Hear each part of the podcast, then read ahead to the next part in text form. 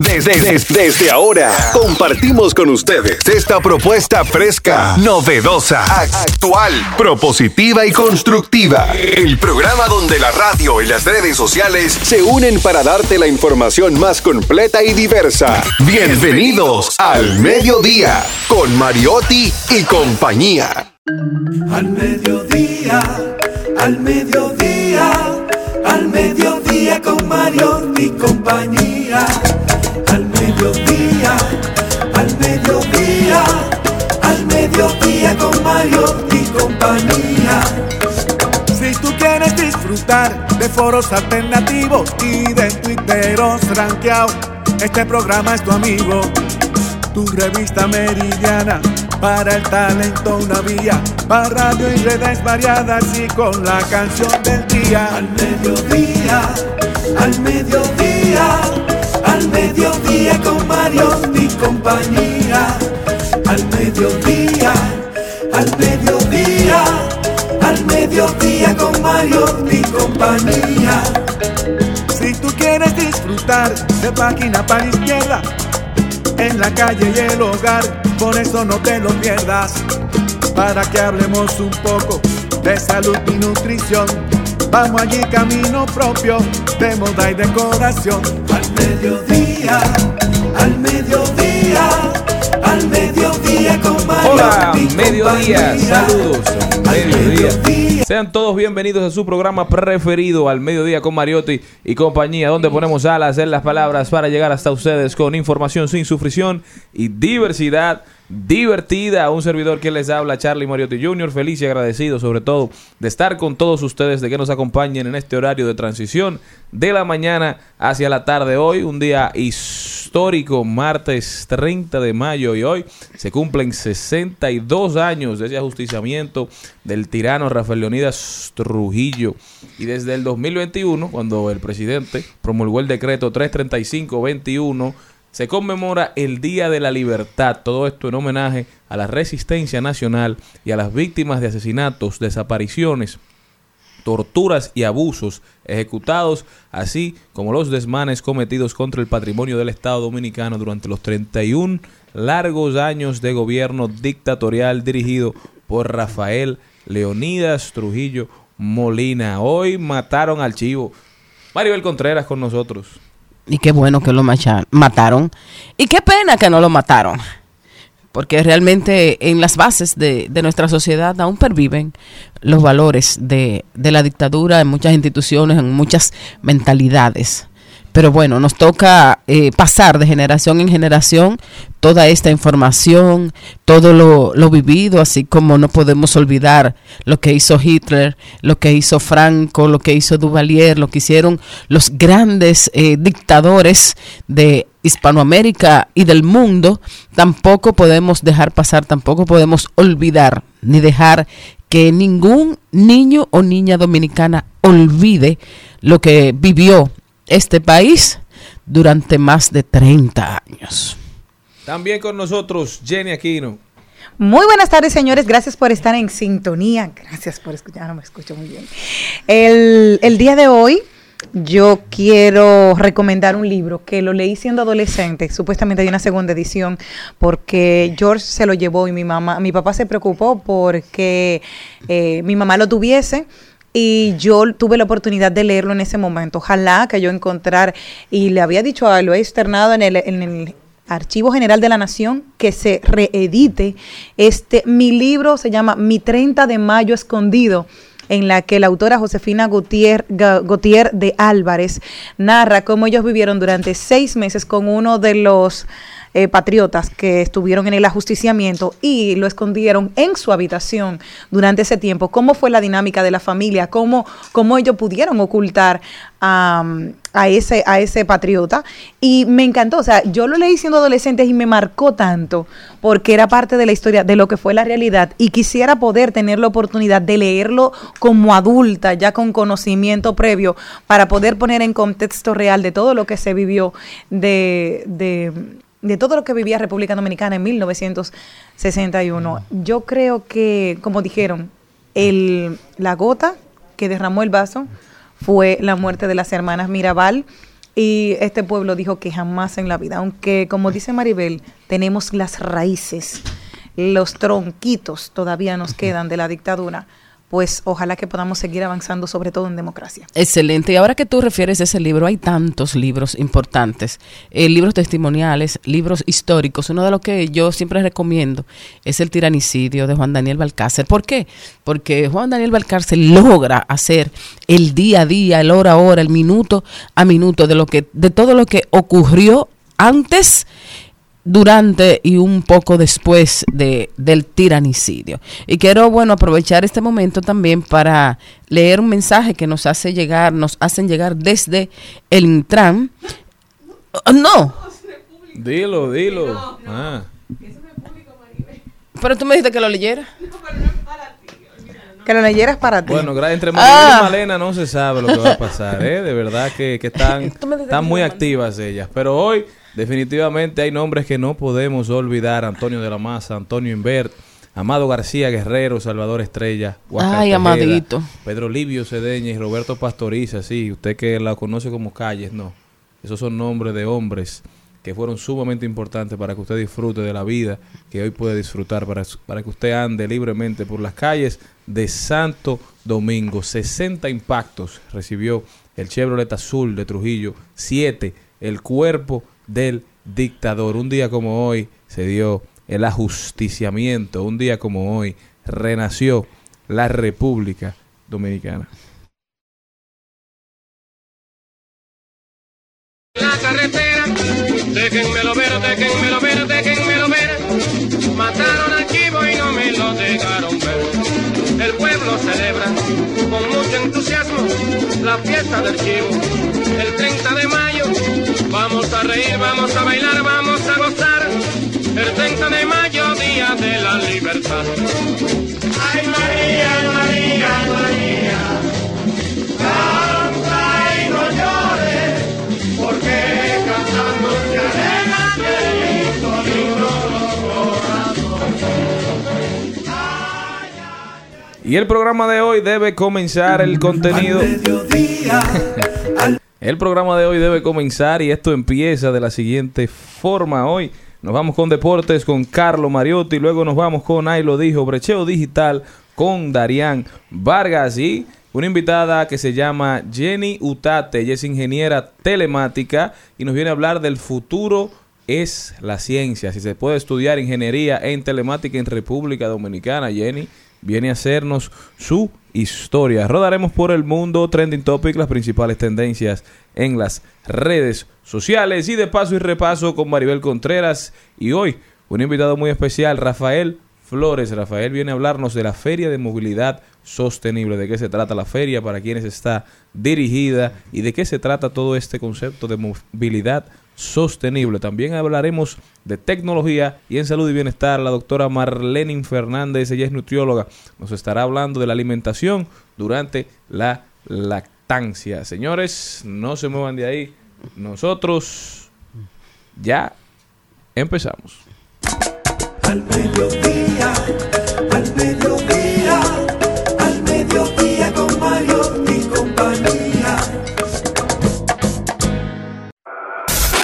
En Al Mediodía. ¡Ay! Lo dijo. ¡Ay!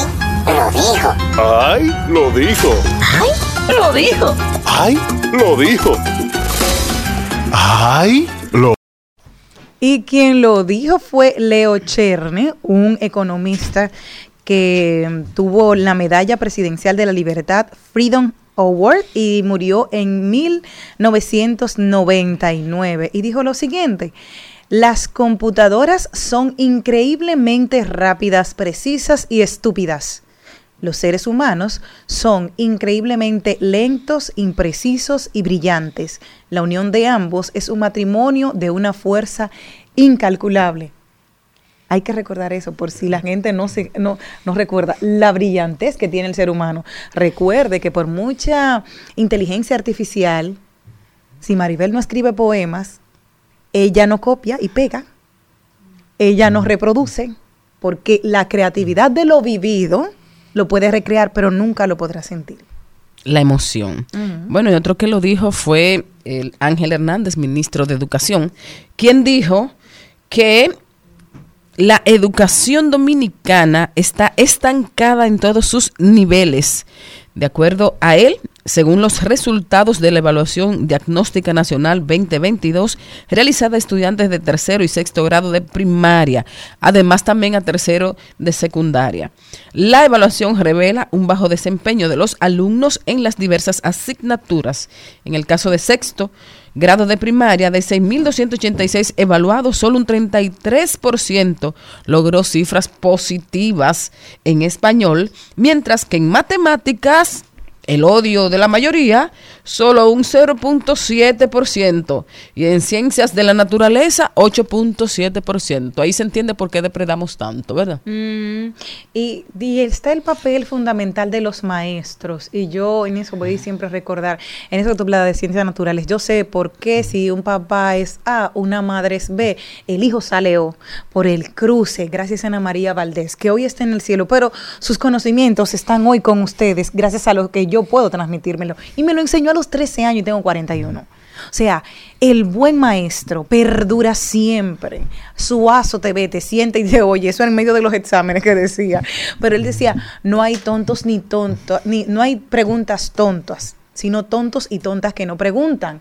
Porque dice, tú tuviste la duda una vez, ya luego aprendiste algo. Entonces, Rosa María Siriaco, fueron tantos los maestros maravillosos que yo tuve, Selenia Díaz, que, que- de letras, que tenían esa dedicación. Que, conchale, al día de hoy, ¿qué tenemos? Los maestros tienen un, un- un problema grande porque también están compitiendo con la rapidez de un aparatito y de una pantalla en un Y definitivamente son alarmantes los resultados de, de este informe. Oigan esto. Tercero de primaria, como decía Maribel. Lengua española, un 17% de positividad. O sea, de que sacaron... poco, sí. Porque habían tres niveles de evaluación. De, de los que estaban en el más alto, ¿verdad? En el primero, 17% solamente. En matemáticas, un 18.8%. Pero eso era en el sector privado. Si te vas al público, esos números son peores. Pero si nos vamos a tercero de secundaria, oigan cómo va la cosa. De, de 5.900 estudiantes en lengua española, 24% de, de positividad. 8% en matemáticas. ¿Están oyendo cómo vamos en matemáticas? Sí. Cada vez peor mientras más alto es el curso. Pero el sexto de primaria, yo creo que es el más alarmante, porque en matemáticas, señores, ¿tú sabes cuánto sacaron? 0.7. Dios mío. Entonces, 0.7, es decir, no saben. que son 93%. Solamente el 0.7 de los estudiantes de sexto de primaria que fueron evaluados en esta en esta evaluación, ¿verdad? Saben exitosamente completar las ecuaciones matemáticas a las cuales fueron sometidos. Esto es alarmante, sobre todo por lo que hace la matemática, que te enseña a pensar, a desarrollar ese pensamiento crítico A razonar. a razonar. Entonces, definitivamente nosotros como sociedad, como dijo el ministro, a muchos les gustó, a muchos no, tenemos que hacer una rearticulación de manera completa. ¿Pero por qué, Maribel? Bueno, porque se, hizo una fuerte inversión en aulas durante los últimos años, que era necesaria. Hay que empezar Sí, sí, sí. por darle un, un lugar digno donde educarse, donde acudir, ¿verdad? Una- un establecimiento físico que lo tienen todos los que pueden ir a escuelas privadas, a colegios privados. Pero eso no es todo. Lamentablemente tenemos que seguir. Y si volvemos al fondo y no olvidamos de la forma, los maestros ahora tienen que pasar más tiempo llenando libros y papeles que enseñando, Es otro tanto en la escuela como en su casa. Y siempre la culpa es de los maestros. Exacto, y de, de la universidad, pero no hay un incentivo, o sea, de, de esos cursos de lectura o algo así que te puedan dar a ti un... Es triste, porque realmente te da, o sea, cuando tú me dices a mí que solamente un 86% tuvo negatividad en letras, señores, ¿qué estamos haciendo? ¿Qué están aprendiendo? ¿Cómo van hablando? ¿Qué, qué leen? ¿Qué hacen? Eh, un celular, ¿cómo...? No conocen a nuestros escritores, no conocen a nuestros artistas, ni siquiera los artistas y los escritores de sus propios, de sus propios espacios. Entonces, que, eh, no hay suerte, pero tampoco si no existe un cambio estructural, tampoco habrá futuro. Te tengo otro y lo dijo como para ir un poquito más relajado después de todo esto. Dice, lo dijo, Calavera no llora. Me gusta mucho. Dice, ¿y la familia de tu pareja te quiere? Uy, No se quieren entre ellos, que son de la misma sangre, me van a querer a mí.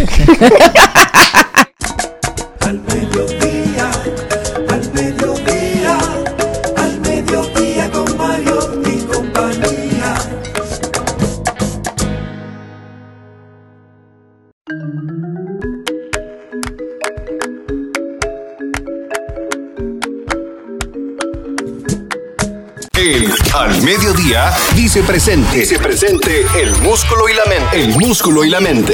Estamos en deportes.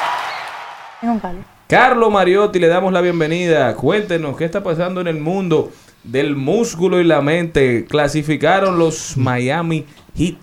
¿Eh? Al Horford se quedó para el otro año. Dos muchachitos más va, va a hacer. Carlos, ¿estás ahí? Estás muteado. Al medio, Hello. Bueno, estamos esperando que Carlos se, se una, ¿verdad? ¿Qué está pasando? No sabemos, pero definitivamente los Miami Heat dieron la sorpresa porque lo que estaba aconteciendo de haber podido volver y regresar de un déficit de 3-0, algo nunca antes visto, iba a ser histórico en la NBA. Jimmy Butler salvó a su equipo y definitivamente seguimos, seguimos avanzando. Carlos, ¿dónde estás?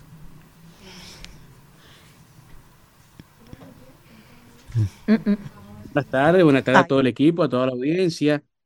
Arrancamos hablando del equipo femenino de fútbol que en el día de ayer venció a Puerto Rico dos goles a uno desde el Estadio Panamericano de San Cristóbal con goles de Angélica Vargas y Alexa Castro, cerrando así su participación en el premundial sub-20 de la CONCACAF, mientras que hoy a nivel de voleibol las Reinas del Caribe inician su participación en la primera fase de la Liga de Naciones 2023, midiéndose contra Japón.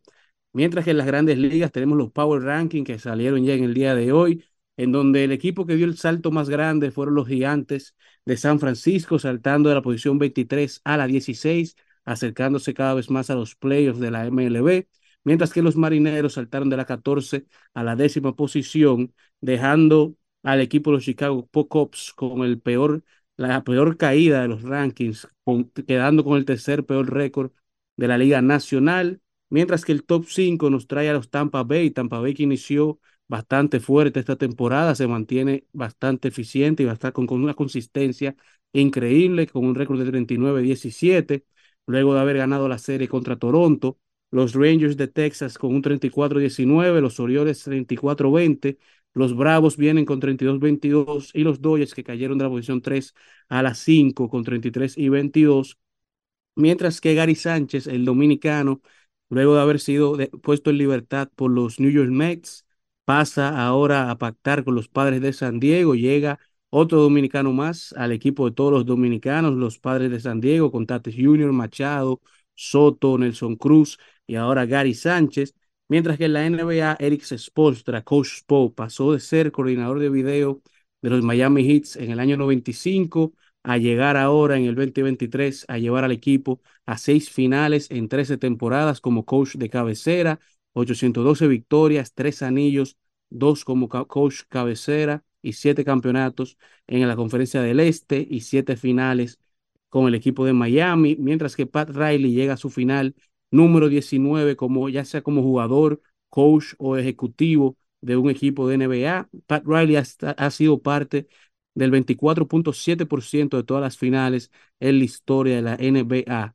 Miami, su historia, como comentaba Charlie Mariotti Jr., una victoria 103 a 84, cerrando el juego 7 de la final de la Conferencia del Este. Jimmy Butler se lleva el Larry Bird Trophy para el MVP de esta final de conferencia.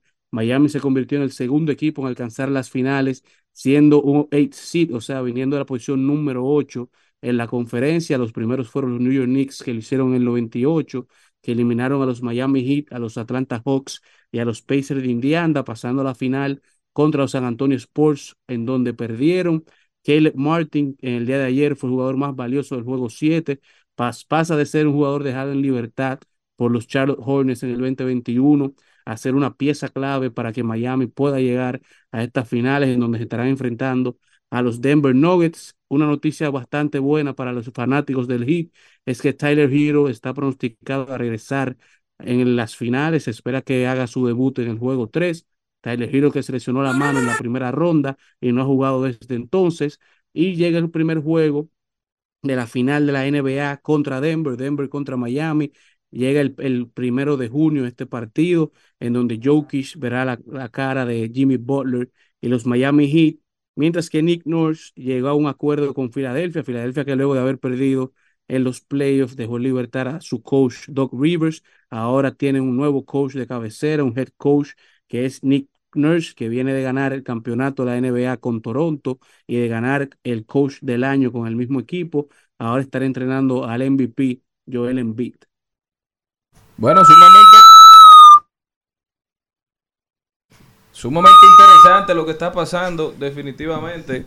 Yo creo que hay oportunidad de mejora, mucha oportunidad de mejora. Y si Doc Rivers no ha podido hacerse con el anillo de campeón en estos últimos años, yo creo que su hijo esta vez tiene la oportunidad porque Austin juega con, con los Denver Nuggets.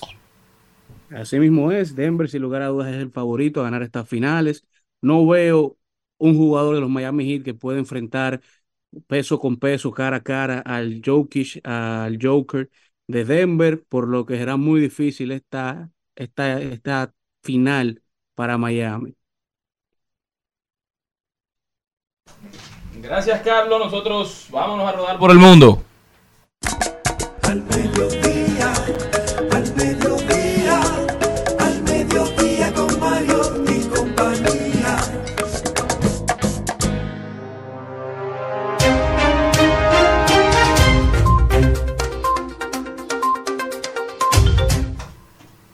Vámonos a rodar por el mundo. ¿Para dónde me llevas, Jenny Aquino?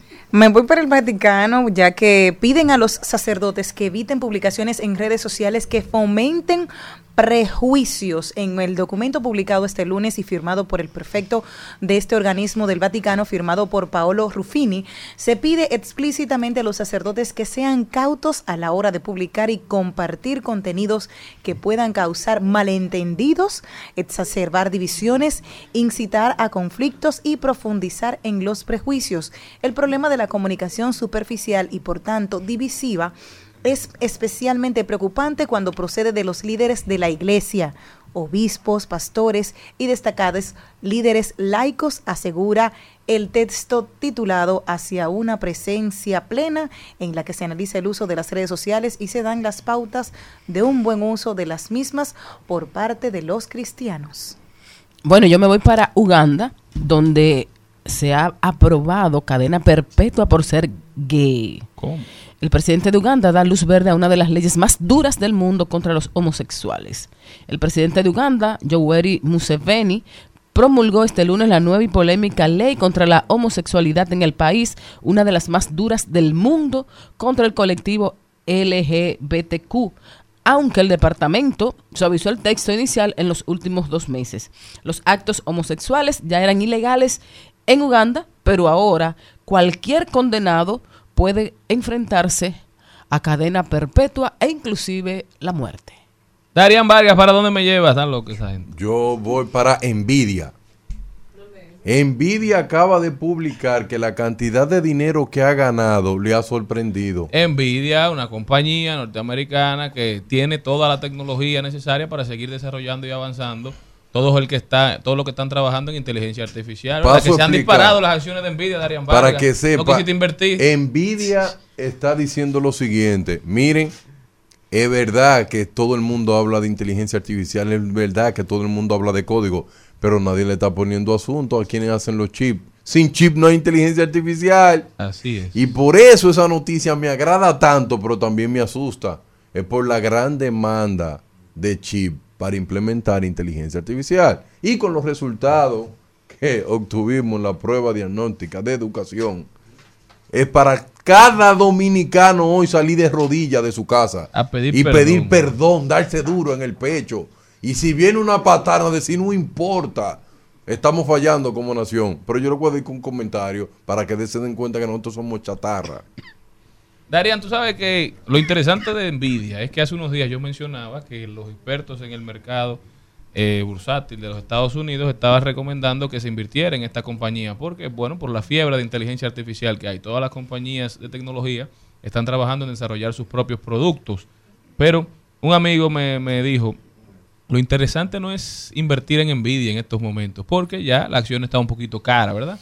Lo interesante es tratar de analizar cuál será la próxima compañía que se va a disparar a raíz de la inteligencia artificial, que no necesariamente debe ser una compañía que esté desarrollando su propia inteligencia artificial, sino una que esté contribuyendo y que esté digamos, Dando haciendo pasitos no, y haciendo los elementos necesarios, construyéndolo, los makers, eh, que tú tanto te molestan, para que puedan con- crecer y desarrollarse. Señor Morel, ¿para dónde se va? Yo me voy para El Salvador, donde el expresidente Mauricio Funes fue condenado eh, al día de ayer a 14 años de prisión por negociar una tregua con las pandillas para bajar los, la tasa de homicidios a cambio de beneficios para sus cabecillas en las cárceles.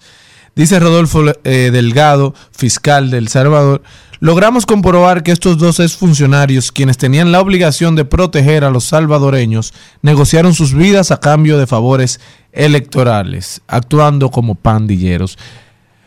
A mí me preocupa mucho el tono que está tomando la situación política mundial, ya pudiera decirse. Miren España lo que está ocurriendo, haciendo uso del mandato constitucional o el derecho constitucional de llamar a elecciones ante las pérdidas municipales. El Salvador es el segundo expresidente que es condenado a prisión.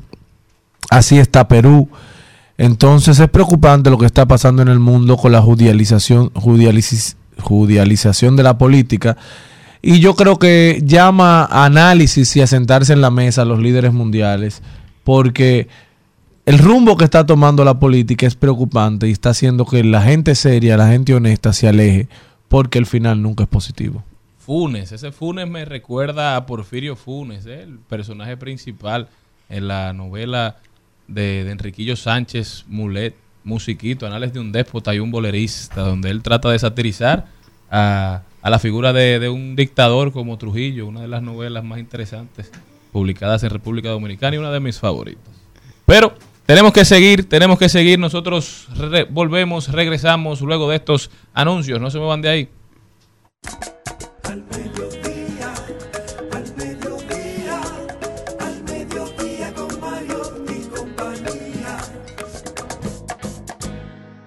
Seguimos, segui- seguimos con Al Mediodía, con Mariotti y compañía. En Al Mediodía, con Mariotti, con Mariotti y compañía. Te presentamos Brecheo Digital. Brecheo Digital. Estamos de vuelta, mi gente. Muchísimas gracias por continuar con nosotros. Está con nosotros ya el rey de la Big Data, señores, don Darían Vargas. Y hoy, Darían tiene invitada especial. Darían, bienvenido.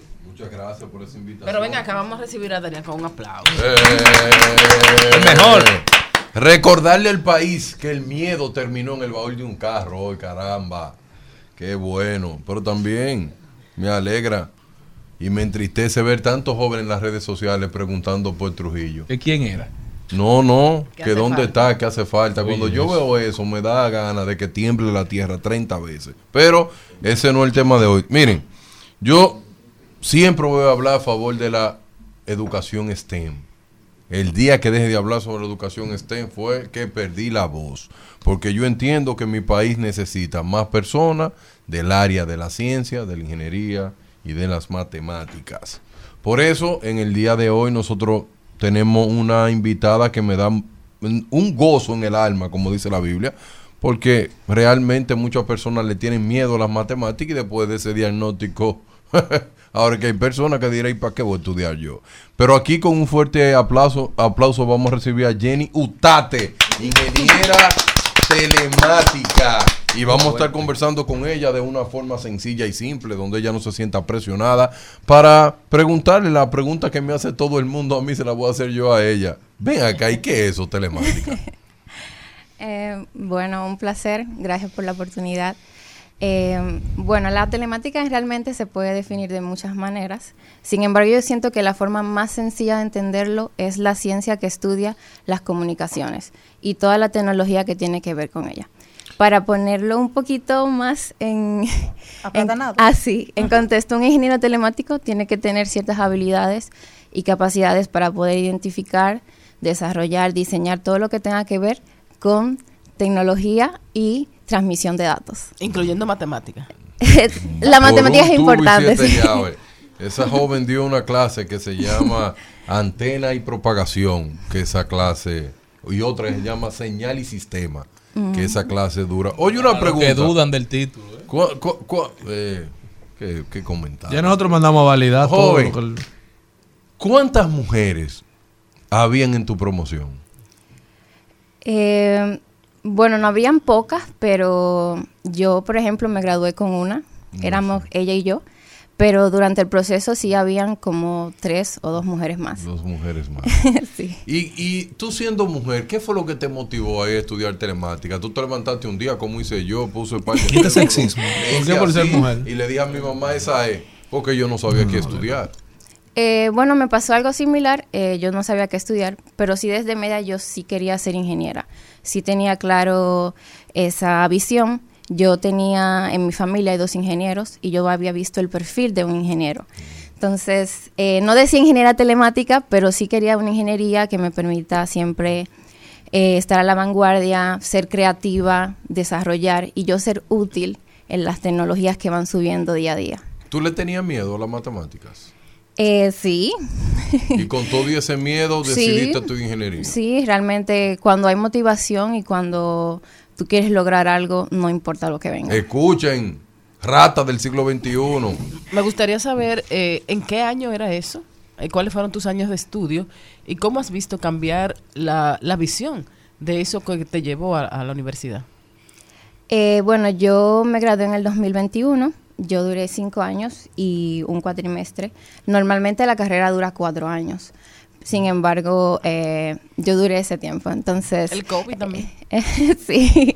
No, si tú tomas todas las materias eh, al mismo, o sea, rápido y eso, y te adaptas, eh, lo terminas en cuatro años. Yo, yo terminé en cuatro años, gracias a Dios. Y una pregunta, tú diste una clase que se llama Circuito 1, Circuito 2. ¿Fueron Sí. difíciles para ti? Esas materias le decimos los coladores allá. Te la ¿De qué tratan? ¿De qué tratan? El circuito 1 y circuito 2 es un poco traumático porque tú no estás acostumbrado a trabajar con fasores ni entender la parte eléctrica, sino los diseños y análisis de circuitos.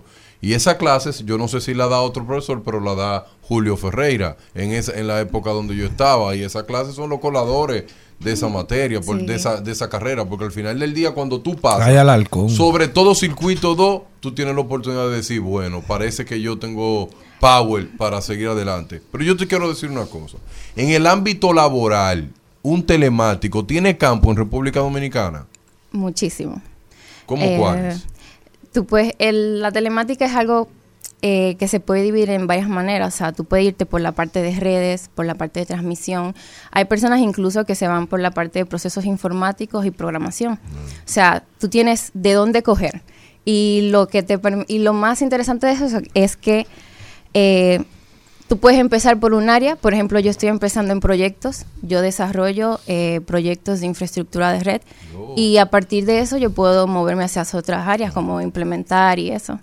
Entonces, sí entiendo que hay muchas áreas. Yo básicamente visito varias empresas y veo la necesidad que hay eh, de que haya personal tecnológico. O sea, de que haya personas capaces de poder manejar eh, esas áreas. Jenny, quiero saber algo que me llama mucho la atención. Hay muchos estudiantes que van a la Pucamaima y pagan hasta 50 mil pesos de diferencia si tienen media beca hace unos años, eh, porque es costosa, es una de las mejores, pero es también muy costosa. Pero después salen ahí a ganar 18 mil, 20 mil en los medios de comunicación. En el caso tuyo, para incentivar a otros, económi- no tiene que decirme cuánto cobra, ¿eh? sino económicamente, ¿Compensa la inversión que hiciste en la universidad para poner a otros estudiantes en contexto? ¿Cómo te ha ido a ti económicamente luego de, de estar insertada laboralmente? Eh, definitivamente yo siento que eso es algo que va a depender de cada joven, de cómo se desarrolla en el campo laboral. Eso eh, es muy fluctuante, pero sí creo que eh, si a ti te gusta la carrera, si a ti te gusta la tecnología y si tú estás dispuesto a aceptar el reto, eh, va a compensar muchísimo porque lo que tú vas a hacer cada día es algo que te gusta y vas a tener una remuneración por ello. Exacto, que todo lo que tú hagas te guste tanto que parezca que no estás trabajando. Exactamente. Pero yo, yo entiendo en, en ese punto que, por ejemplo, yo nunca me dediqué a la telemática, gracias a Dios. Eh, gracias a Dios? Sí, gracias a Dios, porque el mundo de la telemática es un mundo que es muy cerrado en muchas cosas cuando se van por la área, por ejemplo, de transmisión de datos, de comunicación. Y yo no llegué a ese mundo, pero lo que yo sí conozco gente que llegaron a tener cer- certificaciones como CCNP, CCNA, CCIE, que un Grupo profesor se CCN, llama, duro. y eso, esas personas ganaban bastante dinero Ah. localmente. Y un telemático, por más malo que sea, un telemático gana hasta mil dólares comenzando, pero al final cuando tiene experiencia, un telemático gana bastante dinero. Los que se dedican a la telemática, per se, porque yo nunca me dediqué a ese campo, por eso me da alegría que ella, ella esté aquí. Gracias a Dios yo me fui por el área de automatización y control. Eh, mi primer trabajo fue programando PLC, porque allá di clases con un profesor que se llama Mauri Camejo, que es mi padre, que tiene una empresa allá Mintelca, y, y tomé dos optativas, y la dos optativas que tomé allá fue de, de automatización y control. Me gustaban mucho los microprocesadores, que me lo dio también Ferreira, y al final del día, el mundo de la telemática te da la oportunidad de a muchas vertientes, ¿verdad que sí? Y, y la pregunta que yo te quiero hacer, Tú tienes la visión de poder crear tu propia empresa, tú tienes la visión de poder hacer una maestría, si tienes esa visión, ¿qué maestría haría? Y si tienes una visión de crear una empresa, ¿de qué área de la tecnología tú lo harías como mujer? ¿O cómo tú puedes ser un influencer para capturar más mujeres? Eh, bueno, actualmente lo que yo estoy buscando y trabajo cada día por conseguirlo es experiencia laboral. Eh, me gustaría sí hacer una maestría, me gustaría centrarme en la parte de ciberseguridad y cloud. Y sí, yo lo que busco es eso, prepararme más, estudiar más, eh, a fin de ser mucho más dura de lo que soy ahora. Muy bien, así es. Y una pregunta. Esta carrera es muy demandante, como hemos podido entender a través de esta conversación, de la cual hemos entendido bastante poco. Eh, pero, ¿cómo fue el proceso de para entrar a la universidad? ¿Fue, tuviste que aplicar? ¿Fue tedioso? O sea, ¿fue complicado o fue sencillo? Para saber las trabas que enfrentan esos niños, esas niñas, esos jóvenes hijos y, y, y hembras que quieren estudiar esta carrera. Eh, no, la verdad fue eh, bastante normal, sencillo. Tú vas a tomar un examen de nivel eh, para ver si puedes tomar la carrera, pero fue todo bastante natural. O sea, simplemente aplicas y ahí está. si tienes la posibilidad de poder costear también. Ahí también hay muchas ayudas, hay muchas becas. Yo, por ejemplo, estudié con media beca. Exacto. Te voy a poner un reto muy, muy fuerte ahora mismo. Y es tú No la que tú vas a hacer. No, sí, no, ella, ella sabe que de mí no tiene miedo. Si yo te digo a ti que le tienes que explicar a niños de 8 años que te están escuchando ahora qué tú haces con un lenguaje llano y sumamente sencillo de qué tú haces en el trabajo, ¿cómo, cómo, cómo tú se lo explicarías? Am, bueno, para niños de 8 años, Ajá. yo les diría, yo ayudo a que ese internet que tú tienes ahora en el celular lo tengas. Así Tú ves, es, muy me bien. encanta. Ya, ya todos entendieron, por fin. Gracias, Que yo ese también. paquete sea enrutado, ¿verdad que sí? Oye, qué Ya yo también acabo de entender. Gracias. Porque a veces utilizan un lenguaje muy técnico de entre ustedes dos que, que- que saben y que los dos vivieron la telemática, pero nosotros estamos viendo como si fuera un partido de, de tenis, tanqui, Sí. tanqui, pero no me, me quedo en el aire. Pero qué bueno, ya yo sé que gracias a ti tengo internet en mi celular. ¿Y para qué, qué tú le puedes decir a la gente como consejo eh, sobre el uso de, de estas páginas, del, de todo lo que tiene que ver con la telemática, pero sobre todo con el contenido, Con el uso. con el uso que le dan y, y su seguridad personal y la de sus hijos? Eh, bueno, yo creo que todo es, mil- me es lícito, pero no todo me conviene y...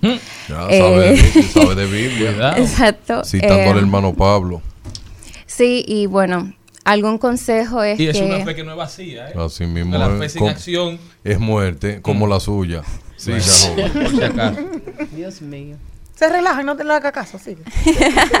Algún consejo sería eh, que no solo se limiten a lo que ven, o sea, eh, muchas veces nosotros solamente tenemos el teléfono en la mano y hacemos llamadas, eh, que despertemos un poco más la curiosidad de cómo funcionan las cosas, o sea, cómo yo puedo llamar desde aquí a una tía mía que vive en Nueva York, por ejemplo.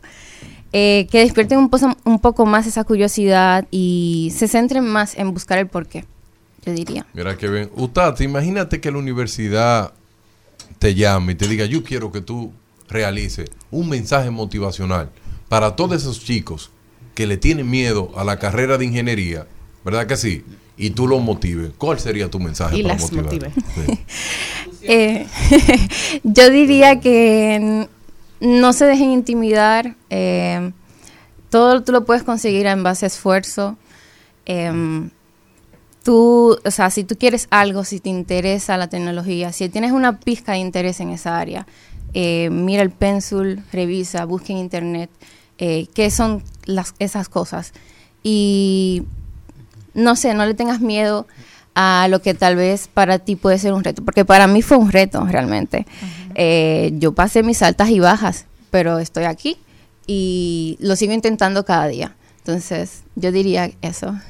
No, y, que, y qué bueno que tú seas sincera, porque hay muchos telemáticos que se creen también dioses por Ay, la cantidad.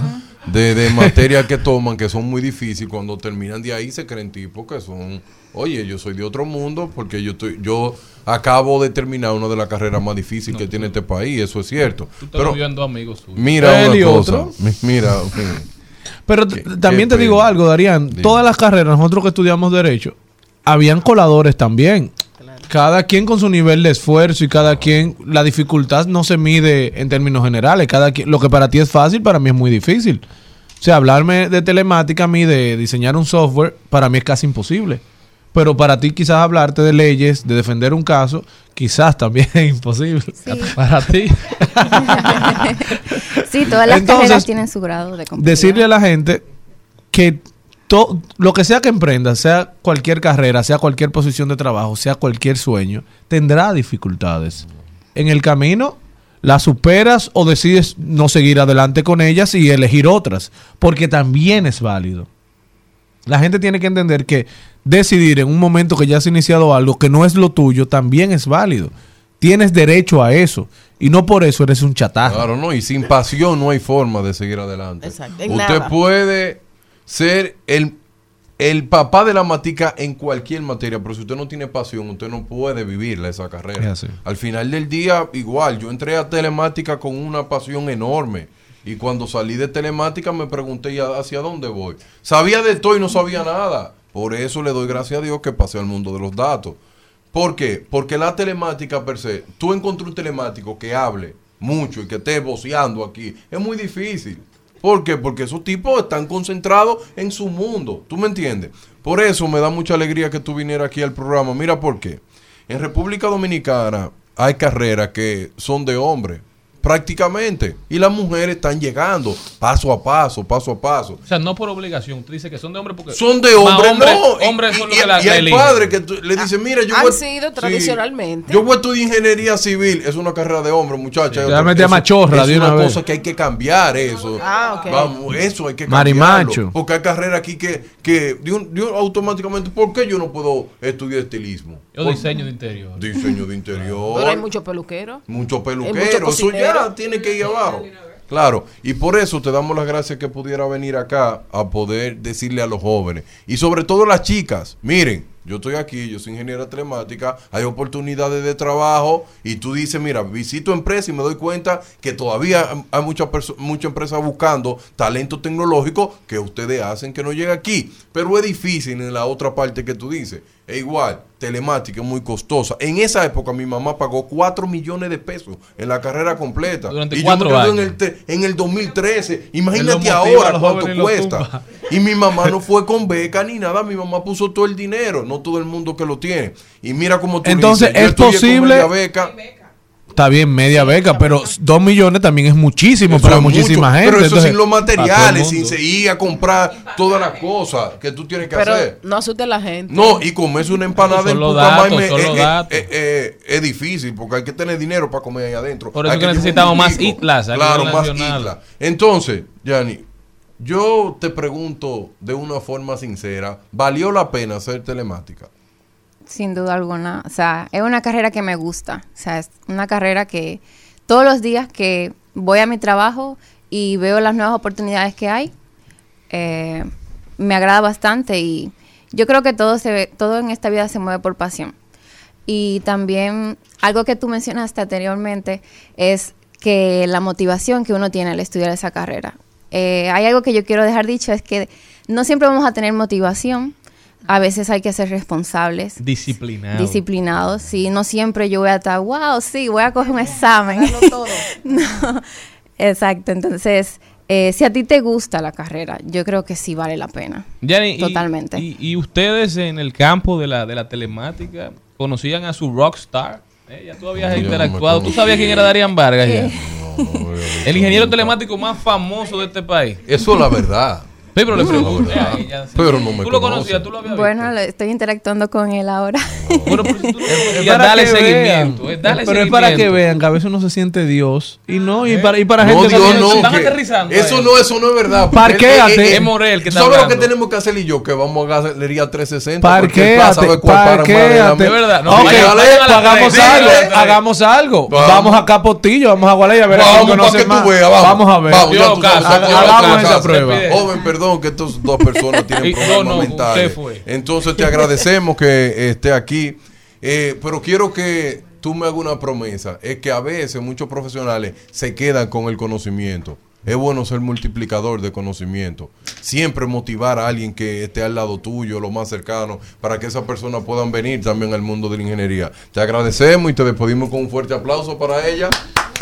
Y motivarte a que no dejes los medios, que Darían Vende, que es el único telemático de la Eso República mentira. Dominicana. Yo nunca digo Sigue los medios, persevera. Él te cerrará, él te cerrará puertas, dirá a los programas que si te reciben a ti él no va. Charlie Mariotti pero es un hombre que no esfuérzate. escucha el programa.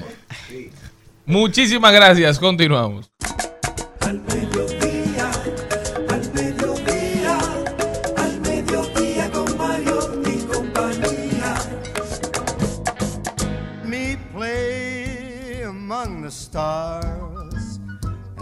Me see what spring is like on a Jupiter and Mars. In other words, hold my hand. In other words, baby, kiss me. Vamos a conversar dentro de poco tiempo con Amaury Sánchez, ese productor eh, grandioso de la República Dominicana que está preparando un nuevo y maravilloso homenaje al grande y único Frank Sinatra. Y de eso nos va a, nos va a estar dando detalles dentro de un poquito de tiempo. Tú sabes que yo creo que todos los amantes de la música tenemos una etapa de Sinatra. O sea, cuando lo conocemos, que uno se vuelve loco, Así que anda buscando todas las canciones, busca toda la historia. De verdad que grande. El Old Blue Eyes. Ponme un chismaje. Heart with song and let me sing forevermore. You are all I long for, all I worship. René me está preguntando qué canta ahora el programa. Please be true. In other words. Señores, y les tengo una noticia que compartir con todos ustedes. ¿Saben que el mejor termómetro es un hombre?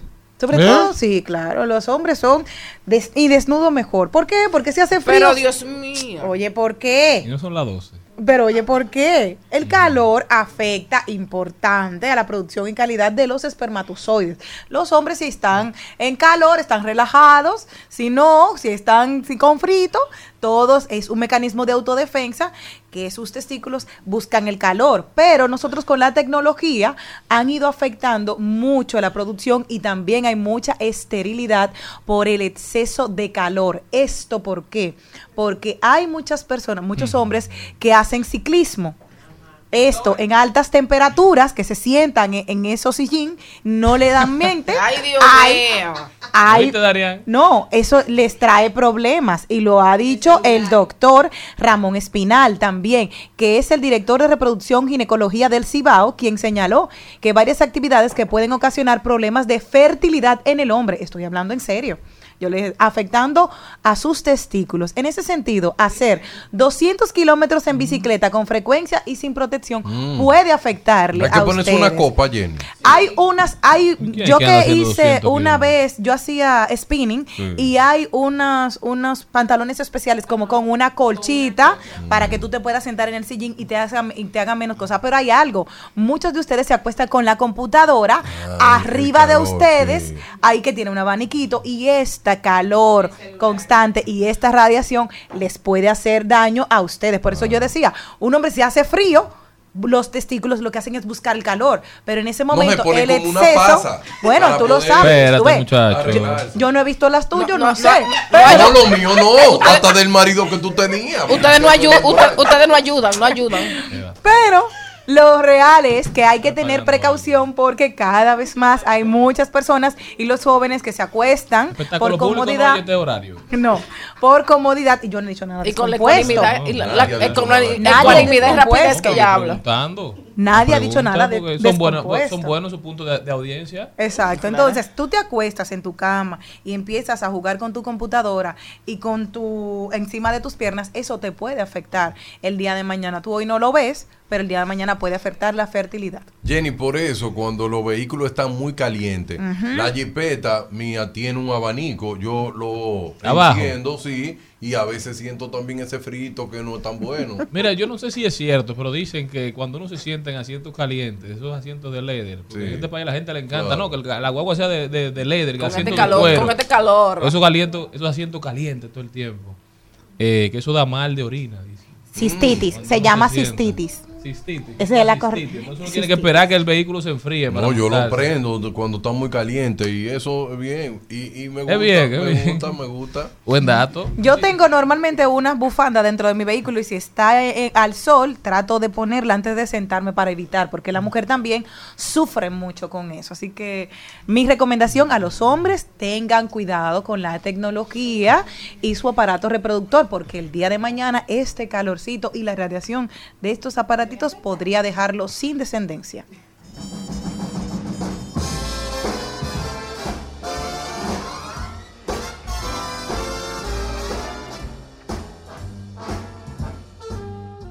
En Al Mediodía, con Mariotti y compañía, seguimos con Páginas para la Izquierda. A continuación, Páginas para la Izquierda. Señores, hay que leer. El que no lee, muere. Y por eso voy a recomendar un libro brillante, un libro que me da una alegría enorme, que escribió Andrés Oppenheimer, Mm. que se llama... Pero son dos que quiero recomendar porque no me puedo quedar con uno. Uno se llama Crear o Morir y el otro se llama Sálvese quien pueda. En Sálvese quien Mm. Pero pueda. ya mete la trilogía ahí, Sí. métele basta de historia. Y basta de historia, está bien, pero yo quiero concentrarme en Sálvese quien pueda. Ok, ok.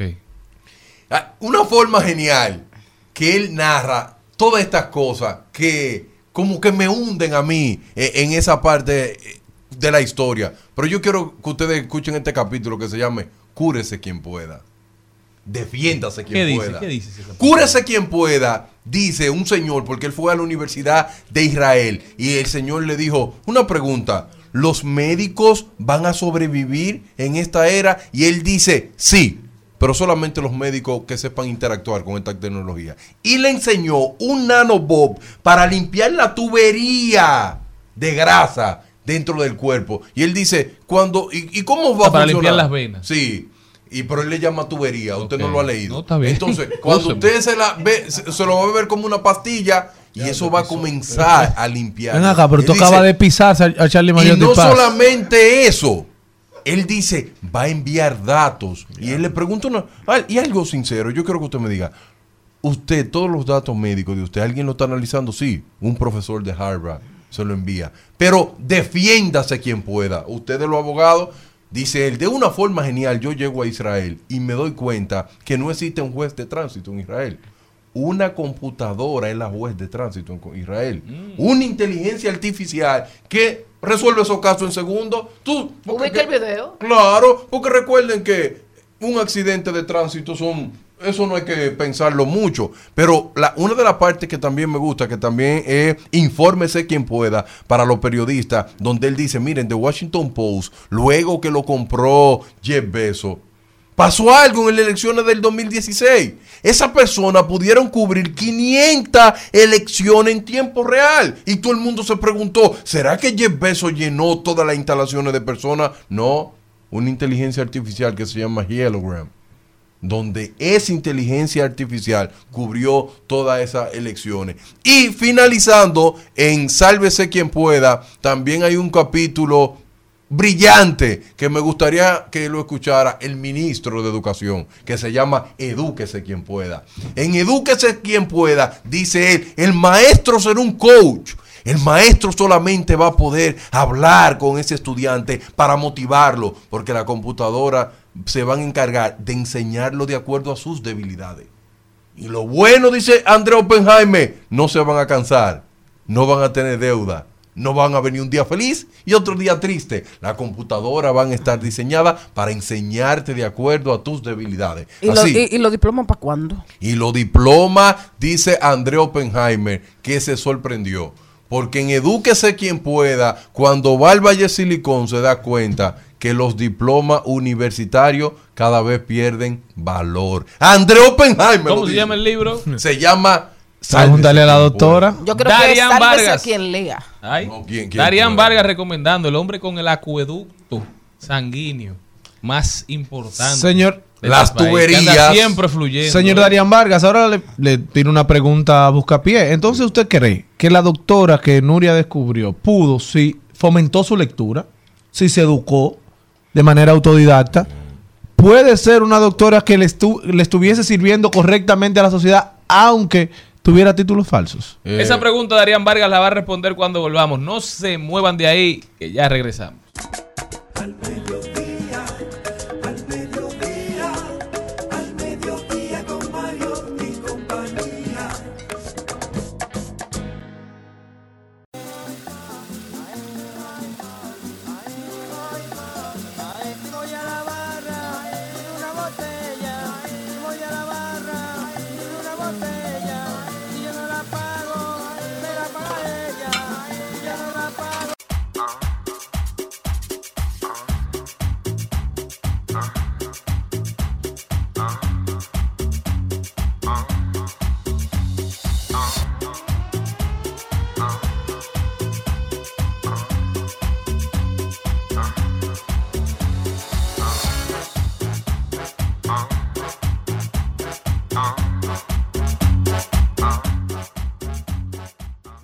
Darían Vargas sigue Le, con nosotros. le repito la pregunta. Sí, sí. Señor Darían Vargas, usted que dice de, la, de ser autodidacta, que funciona en este siglo, que ya los títulos no sirven según Darían Vargas, esa doctora que reveló doña Nuria Piera, mis respetos para ella, que dijo que no poseía un título universitario, que había falsificado el título, pero la vimos en fílmicas, hasta en el Senado de la República, en el Congreso Nacional, dando opiniones Oradora. certeras. Certeras, que es lo peor. Quizás esa, esa persona, siendo autodidacta, habiéndose formado de manera individual, personal, pudiera haber, eh, haber estado haciendo un buen trabajo. Eh, mire, yo nunca he dicho, Morel, que los títulos no son necesarios y que no sirven. Que no- no, no, pero nunca vamos- lo vamos he dicho eso. atrás, men- 15 nunca he atrás. dicho eso. Yo nunca he dicho eso. Existen carreras que necesariamente hay que certificarse. Todas las carreras que tienen que ver con vida hay que certificarse. Ingeniero civil tiene que ver con vida. Ingeniero eléctrico tiene que ver con vida. Y obviamente la ¿Verdad que sí? medicina, ¿no? Y la medicina tiene que ver con vida. Y un el derecho, y que el derecho. y el derecho no necesariamente. Oye, usted no está jugando con la que libertad de la que vida, gente. No, no, eso ahí hay un juez que es el que tiene que estudiar. Al final del ¿Y día, qué es yo lo que tú te digo, No derecho. ¿Quién enseñó al primer ingeniero? Fue una gente sin título, ¿verdad que sí? El conocimiento es conocimiento, ¿verdad que sí? En ese sentido, yo quiero decirle a todo el mundo, esa doctora, cuando yo leo los comentarios de redes sociales, hay un montón de padres que dicen que su hijo mejoraron. Y que vuelva. Que buscaron Eso un montón de lugares. eso es lo preocupante. Y en ese lugar funcionó porque hay una cosa que parece que la gente no se ha dado cuenta.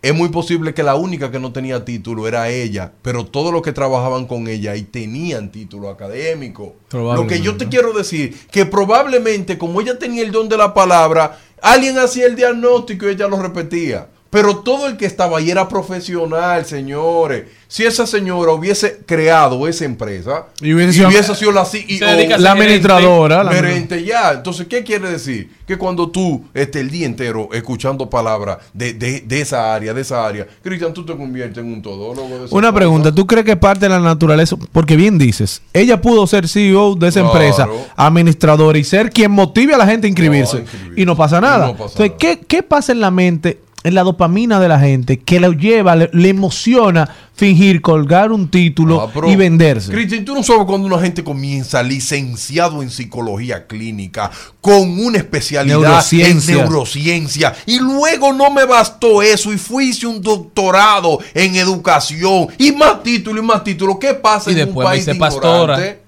En un país de ignorante, que yo lo dije en un video que anda viral por ahí, que cuando República Dominicana deje de mencionar los títulos a los mandatarios, ese día nosotros cambiamos. Tú nunca has escuchado diciendo licenciado Donald Trump, licenciado Biden. ¿Tú has escuchado eso alguna vez? No, pero aquí, aquí, eso Hay te da estatus. la, la primera dama se le dice Dr. Jill Biden.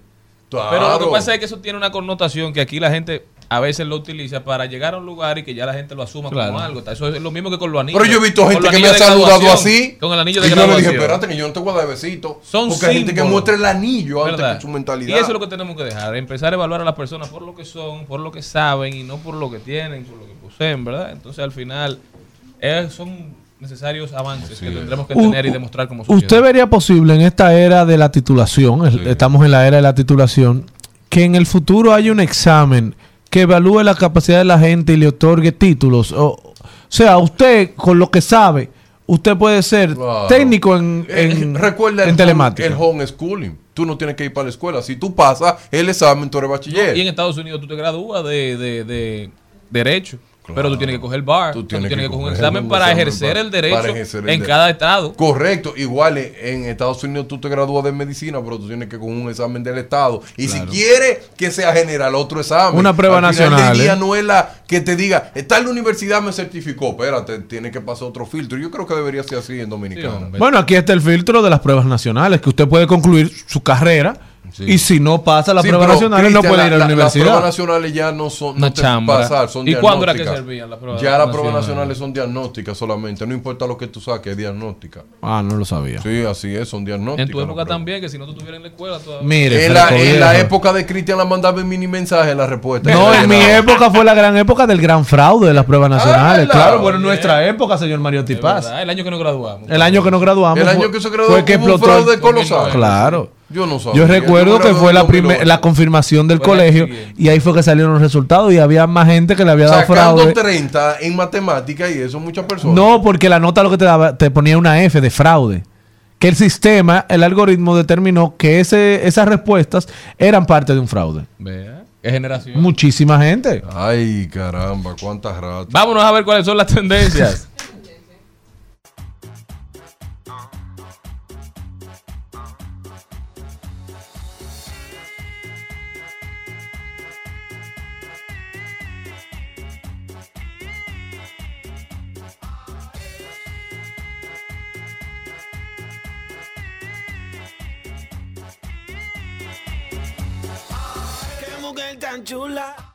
Trending, Topics. Al mediodía con Mariotti y compañía. Presentamos Trending Topics.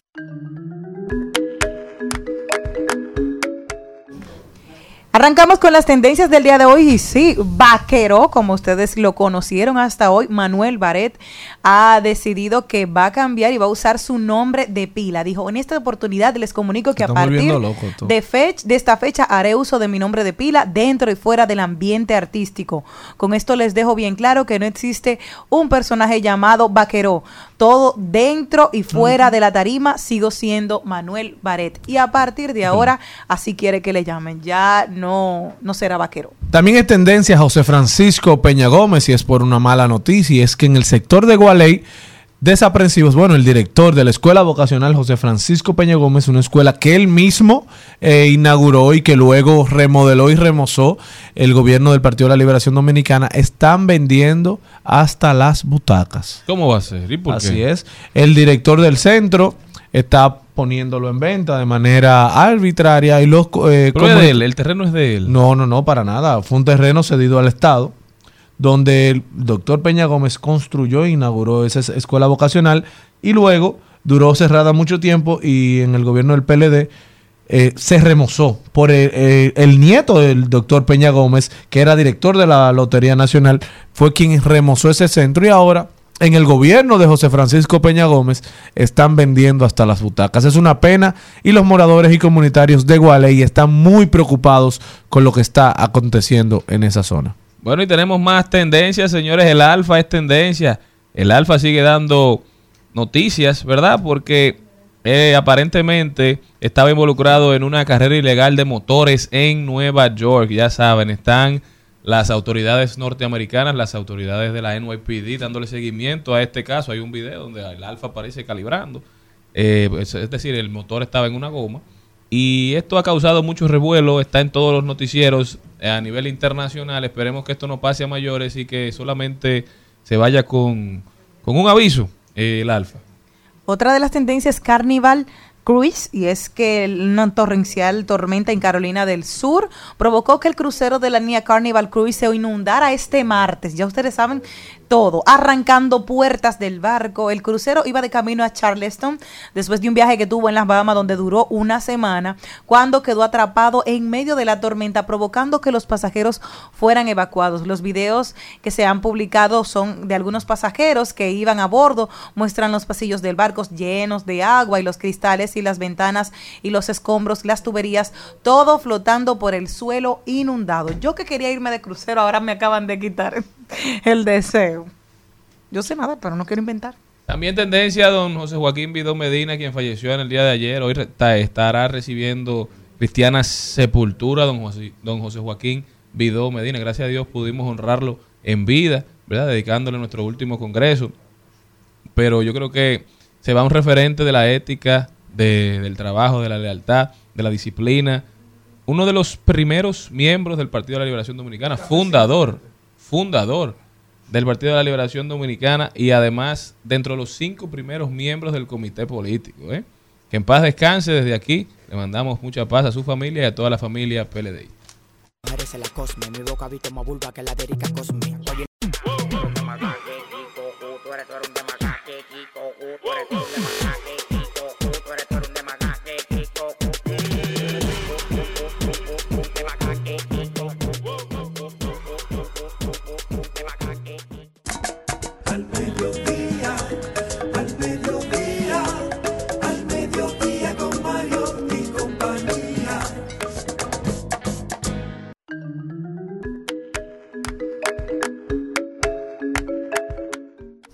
Bueno, señores, y el día de ayer me encontraba en el dentista y mientras estuve ahí en la sala de espera, escuchaba a una joven que discutía con su esposo sobre... Que- estaba comiendo boca. No, claro que sí, claro que sí. Para eso se presta la sala de esperas. Eh, y discutía sobre la compra de un vehículo que su esposo quería comprar, un vehículo de 200 y pico mil dólares. Eh, bueno, ni recuerdo la marca. Y ella le decía, vas a perder mucho dinero porque en muy poco tiempo ya un vehículo de combustible, de, de gasolina, ya no va a ser atractivo para el mercado. En 5 o 10 años, como va la cosa, así mismo ya le decía, no va a haber oportunidad de remontar ese precio o perderle lo menos posible. Y qué bueno que hoy tenemos a Rafael Flores que viene a hablarnos sobre la Feria de Movilidad Sostenible. ¿Cómo estás, Rafael? Bien, bien, gracias. Un placer estar aquí presente hoy. ¿En qué consiste? Sentados los dos juntos en la misma cosa. No, no, no, me sorprendí que él está aquí. No, no, de verdad, un honor estar aquí presente tratando de llevar a la información ah, correcta de movilidad eléctrica en el país, en República Dominicana. ¿De qué se trata esta feria ah, para mí? Que no tengo idea. No, es la, es la tercera expoferia de movilidad sostenible, es la más grande del Caribe y sin miedo a equivocarme posiblemente de Latinoamérica, donde van a estar presentes todos los exponentes de movilidad sostenible. ¿Qué es movilidad sostenible? La movilidad eléctrica, la movilidad híbrida, eh, patinetas eléctricas, motocicletas eléctricas, guaguas eléctricas, todo lo que tiene que ver con sostenibilidad. Entonces cuéntanos, ¿cuál es el vehículo que más se está vendiendo aquí? en El vehículo eléctrico. El eléctrico, el Tesla. El, el- el- El ese- Tesla, aún el- sin concesionario oficial, el Tesla aún es el sí. que está Lo que pasa que- Bueno, eh, en este trimestre vale decir que el Tesla desplazó al Corolla como el auto más Correcto. vendido en Estados Unidos. O sea, por primera vez en muchísimo tiempo y primera vez que un vehículo eléctrico se convierte en el más vendido en Estados Unidos en toda la historia. O sea que no es sorpresa que aquí también esté pasando. ¿Y Eh, cómo llegan? ¿Cómo lo traen? Hay- hay importadores particulares, hay muchos ya que están comenzando a traer y comenzando a probar el tema de la venta de los vehículos eléctricos. Eh, Tesla, al ser un vehículo de lujo a un precio, vamos a decir que asequible, eh, ha sido el que tiene más aceptación y el que más se conoce a nivel mundial. Y por esa razón, la gente lo busca mayormente. Hay una, una preocupación que es siempre que hablamos de vehículos eléctricos se habla de la batería, de la duración, de, de la- del tiempo de carga y de cuántos kilómetros se puede recorrer con las baterías. ¿Qué tanto han- hemos avanzado? ¿Cuál es la distancia más larga? ¿Cuál es la, la autonomía? Claro, de eh, estos eh, vehículos? hemos avanzado un mundo. Eh, desde 2016, cuando nosotros comenzamos, habían vehículos de 100 kilómetros. Hoy, hoy en día ah, tú encuentras un vehículo de 700, 600 ve- kilómetros sin ningún problema.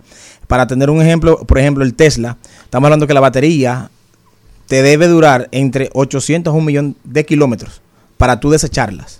Sea, aquí no hay nadie que recorra un millón de kilómetros No, en su vida útil de un vehículo. Entonces estamos hablando que es algo que tú no debes pensar en un momento de adquirir un vehículo eléctrico de recién fabricación, vamos a decirlo así, o de última tecnología. Pero algo que sí le preocupa mucho a la gente es el tema de las estaciones de carga. Todavía vemos cómo va creciendo el parque vehicular eléctrico, pero todavía no vemos estaciones de carga creciendo a la par. Y es un problema no solo aquí, en Estados Unidos también es una de las principales preocupaciones. Pero ¿qué, qué, qué- qué se está haciendo aquí? ¿Cuántas hay? Si sabes dónde. Hay aproximadamente 600 unidades de estaciones de carga en el país. 600. Sí, somos eh, de, de la región somos el que más tiene por kilómetro cuadrado y por persona usuario de vehículo eléctrico. O sea, que estamos muy avanzados. Pero un dato importante es que el 96% de las personas cargan en su casa.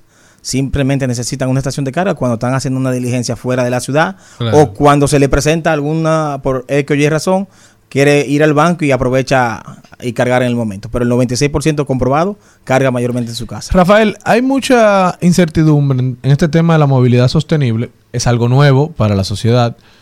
Sobre las primeras generaciones, la gente dice, bueno, déjame esperar que esto corra un poco, o sea, que salgan más vehículos. ¿Usted oyó- usted oyó bien esa conversación? No, no, no, esa- esa era- eso era lo que le respondí Ah, el marido. Déjame ver. O sea, ya se puede confiar ciertamente, porque no es lo mismo decir, bueno, voy a invertir en una, un motor eléctrico, que la inversión es más o menos eh, eh, poco. Sí, eh, no, es, no es solamente República Dominicana, sino estamos hablando de, de un producto que viene en crecimiento en los últimos dos o tres años de forma exagerada, vamos a decirlo así. Entonces, ¿por qué no aquí hacer lo mismo? O sea, ¿por qué no confiar yo si, si, si funciona en otra parte del mundo? Pero eh, hay pasos que debe- debemos tener. No a todo el mundo le conviene un vehículo eléctrico. Eso estamos claros. ¿A quién no le conviene un vehículo Al que económicamente, porque hay dos factores. Uno el importante es el económico y uno es el medioambiental. Que el medioambiental es el más importante, pero nadie le hace caso. Pero en el factor económico, el que gasta 5 mil pesos de combustible mensual, no le conviene. Claro. Ahora, mientras mayor consumo de combustible tú tengas a- a mensual, mayor va a ser el ahorro, que equivale a un 80%. Si tú gastas 20 mil pesos de combustible, tú vas a gastar 3 mil, 4 mil pesos de luz. Entonces tú tienes 17 mil pesos que Wow. Utilizándolo de manera correcta son Y muchísimas depende cosas. de dónde cargue, porque fácil ni la luz la consume. Creativo. Bueno, esos son otros temas. Pero eso, eso- esos 17 mil pesos que tú puedes ahorrarte pueden ser de una cuota para tú tener un bien de mayor valor, en este caso un vehículo eléctrico, para pagar el colegio de los niños. Son muchas opciones que te pueden dar. En el caso de dónde van a estar ustedes ubicados, qué día, cuándo inicia la feria, el lugar, todos los detalles. La feria inicia este viernes 2 de junio, sábado 3 de junio y domingo 4 de junio en la Plaza Metro, Metro Sommer, en la Charles Somers, ahí casi frente al, al supermercado que hace tanta tarjeta de, de membresía, para no decir el nombre. Eh, vamos, vamos a estar ahí eh, en el parqueo, un- van a haber más de 60, 70 modelos de vehículos eléctricos. En el parqueo de Priceman. En el- no, el parqueo de Plaza Metro Sommer. Esa es la que está al frente. Frente, donde está Alice. Donde está Alice. Ah, ok. Sí, sí, sí. Ahí vamos a tener más de 50 modelos. Vamos a ver pistas de prueba de, de- de- para vehículos, para motores, bicicleta. Va a haber un sinnúmero de actividades. La más importante, charlas acerca de todas esas preguntas que normalmente nos hacemos. La gente se va a dar sitio y va a preguntar allá. Rafael, ¿son los vehículos eléctricos para ricos? Solamente para ricos. Tú consigues un vehículo eléctrico con 12 mil dólares, cero kilómetros. Mira. Ve a la feria. Bueno, señores, ya saben, están invitados a la feria de movilidad, a la tercera feria la de tercera movilidad feria. sostenible, ahí en la Charles Sommer, donde está el Supermercado Nacional Alice, frente a Pricemart. Dile las fechas y el lugar de nuevo. Viernes, sábado y domingo, este viernes, sábado y domingo en la Plaza Metro Sommer. Para cualquier información nos pueden seguir en las redes sociales de Vehículos Eléctricos RD, que somos una revista informativa de la movilidad sostenible. Señores, no se pierdan la oportunidad de tener información sobre lo nuevo que trae el mundo, sobre lo nuevo que trae la humanidad, la movilidad sostenible.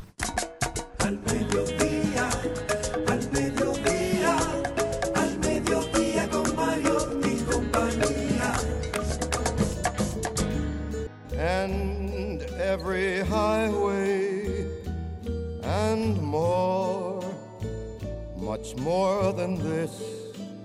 I did it my way. Regrets, I've had a few, but then again, too few to mention. En Al Mediodía, con Mariotti y compañía, seguimos con Páginas para la Izquierda. A continuación, Páginas para la Izquierda.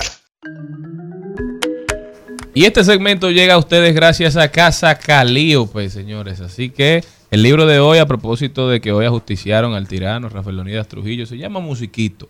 Anales de un déspota y un bolerista. Lo mencioné hace un rato, pero quería recomendar el libro porque es un libro, una novela que de cierta forma ha sido olvidada en la historia dominicana. Pero yo creo que ha sido una injusticia y que cuando te- cada vez que tenemos la oportunidad debemos mencionarlo porque las generaciones mientras pasan, tienen que conocer su historia. Esta es una novela histórica, pero de cierta forma una sátira a una de las figuras que más daño le hizo a este país, pero sobre todo sobre la cual, por, por situaciones que la vida nos ha presentado, se ha escrito poco en el término de lo que significó para la sociedad dominicana. Y lo que se ha escrito a veces se maneja en términos históricos y mucha gente no le presta la debida atención.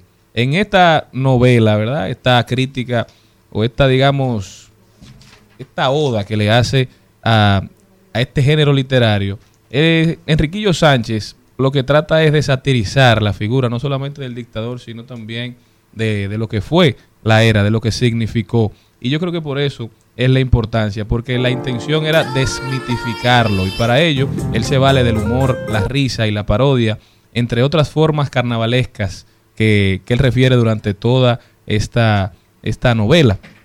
El dictador en esta novela es un déspota que responde al nombre de Porfirio Funes y se inserta, como bien he referido, en, en una novela de dictador, de dictadura, pero el discurso se centra básicamente en el momento histórico de mayo del 1961, cuando asesinan al dictador Rafael Leonidas Trujillo. Me gusta mucho, se hace mucha referencia en la forma en que fue escrita a Rayuela de Cortázar, que era una de las principales influencias de Enriquillo, y yo creo que es lectura obligatoria para todos nosotros como dominicanos. No podemos olvidar y debemos aprovechar estas tremendas obras que nacen de, desde los dominicanos. Juan Bosch en una ocasión se refirió a Enriquillo Sánchez como el, el escritor más importante de su generación, de, de esa generación de los 70. Escribía Enriquillo con una belleza y una transparencia, un gran poeta, un gran cuentista y sobre todo fue un gran pensador. Recuerdo que tenía en Areito y en el periódico Hoy siempre unas maravillosas ahora columnas. Palotes de ahora. Exacto. Él Sí, de, sí. de hecho fue uno de los directores de ahora. En, Así es. en un momento determinado, pero uno de los más visionarios, más inteligentes e íntegros escritores de la República Dominicana es Enriquillo Sánchez Mule. Da brega encontrarla la obra, pero aparece. Se llama Musiquito. Y en internet anda.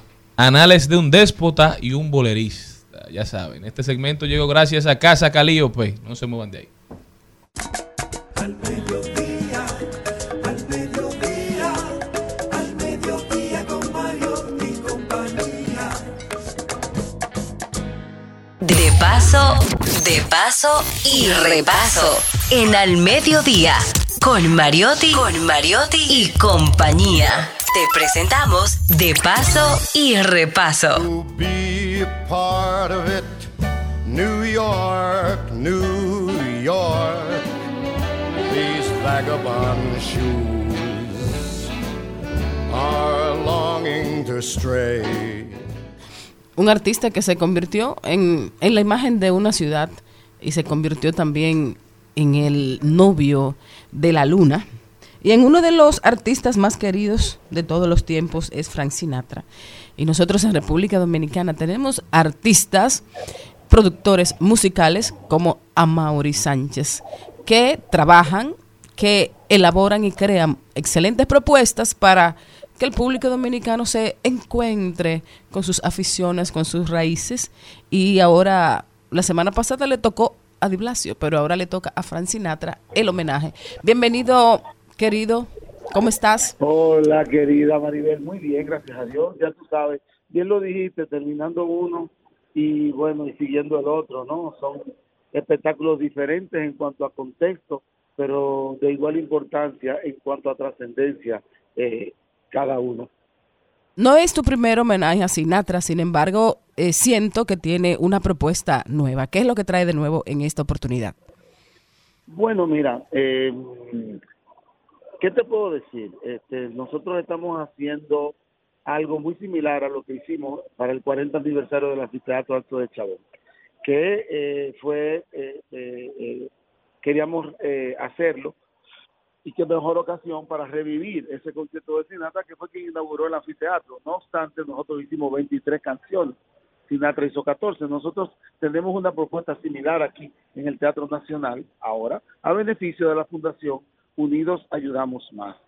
Eh, son es un grupo de varias fundaciones, eh, una que tiene que ver con el corazón, la otra que tiene que ver con discapacitados, este, y así sucesivamente, ¿no? Por eso se llaman juntos, el ARCA, está ahí, unidos ayudamos más. Ellos se acercaron a nosotros porque querían estar recaudando dinero para todas las cosas que hacen, que son eh, personas que trabajan de manera muy altruista. Y yo le dije, mire, yo tengo el tributo a Sinatra que la gente me preguntó mucho, que, que, que por qué no lo hicimos aquí eh, y solamente fue en Alto de Chabón. Pues en esta oportunidad, pues ya sí lo tenemos aquí. Eso ya es próximo, este sábado a las 8.30 en el Teatro Nacional, se llama así mismo Sinatra El Tributo, y va a contar con la participación de José Guillermo Cortines, Héctor Aníbal, Máximo Martínez y Laura Rivera, que es un toque espectacularmente refrescante, digo yo, porque es impresionante la forma en que Laura le da ese toque a esas canciones. Como un tributo, no es solamente de varones, eh, están también, son solamente cuatro artistas y están distribuidos como seis canciones cada uno. Es increíble lo, lo que hemos logrado con eso. Vamos a tener una gran orquesta que va a estar ahí haciendo los arreglos tal y como fueron grabados, porque así lo tenemos eh, eh, comprado, los derechos y todo para poderlo hacer este igual, ¿no? Así que yo de verdad me siento súper halagado en esta oportunidad que este tributo que lo hicimos en el 2013, no, algo así, 2011, no me acuerdo cuándo, vuelve al Teatro Nacional ahora en una versión renovada con más canciones y para una causa tan noble como es la de Unidos Ayudamos Más. Lo grande es que estás mencionando a estos artistas, estás de alguna manera dándole vida a, a lo que es el rock dominicano en la República Dominicana, esas maravillosas bandas. Y también, también quería preguntarte, ¿qué será lo que une tanto a, a Frank Sinatra con, con los nuevos públicos y con el público dominicano? Oh, pero mira, hay, hay una explicación muy grande. Tú sabes, Sinatra no era compositor. Entonces uno dice tributo a Sinatra y lo que está interpretando son los estándares de jazz que ha cantado todo el mundo. Tony Bennett, Edgar Fitzgerald, todo el mundo. Aretha Franklin, etcétera, etcétera. Pero ¿qué sucede? Que en el mundo moderno de hoy en día, esos mismos estándares de jazz han sido interpretados por Michael Bublé y otros y otras personas que interpretan esa música de jazz que interpretaba Sinatra. Entonces, ¿qué pasa? A los jóvenes les encanta. Fíjate que Michael Bublé es una persona muy refrescante en el escenario. Es un crooner también, como se le llamaba Sinatra. A Sinatra también se le llamaba el mago de la media voz. Entonces, ¿qué pasa? Este motiva mucho a la gente joven ver a un artista, un Bublé, interpretando eso, porque es joven también. Bueno, ya hace un tiempo que, que ha ido avanzando, ¿no? Y qui- quizás no es tan joven, pero dentro de lo sigue siendo joven porque porque es muy refrescante en escena. Entonces, las jóvenes generaciones se identifican con los estándares de jazz de todos los tiempos, al mismo tiempo que, como bien mencionaste, se identifican con los estándares de rock, de, rock de todos los tiempos. Como mi hijo Mauri tiene 20 años y conoce todas las canciones de rock de November, de, de, de, de, Guns, de Guns Roses, de Led Zeppelin, de todas esas, eh, de todas esas agrupaciones importantes que han trascendido en el tiempo. Por eso, cuando en diciembre pasado hice rock sinfónico en su tercera versión, fue increíble. El público llenó completamente el Teatro Nacional y era un público muy heterogéneo, compuesto por personas de todas las edades. Mauri, la invitación está hecha. Yo espero que otra vez el homenaje a Frank Sinatra sea un lleno total y que la gente pueda disfrutar de toda esa calidad musical y, y literaria, hay que decirlo. Sí, claro, los invito a todos este sábado, eh, día 3 de junio. La cita es con nosotros en el Teatro Nacional a las 8.30. Las boletas están a la venta en Huepa Tickets online. La puede desde, desde su casa, la compra en todos los puntos de venta que tienen que ver con Huepa y también en la boletería del Teatro Nacional. Eh, juntos podemos disfrutar de un gran concierto y juntos ayudamos más a esta fundación que se llama así, Unidos Ayudamos Más, eh, donde podemos disfrutar del concierto y al mismo tiempo colaborar con muy buenas causas. Los Excel- esperamos, de verdad. Excelente, Mauri. Muchas felicidades. Gracias, Maribel. Un abrazo.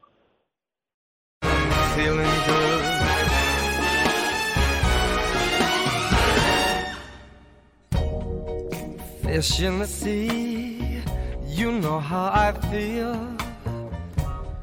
River running free, you know how I feel. Blossom on a tree, you know how I feel. It's a new dawn, it's a new day, it's a new life for me. And I'm feeling good.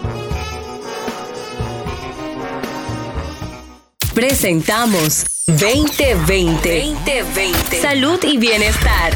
En Al Mediodía. Con Mariotti y compañía.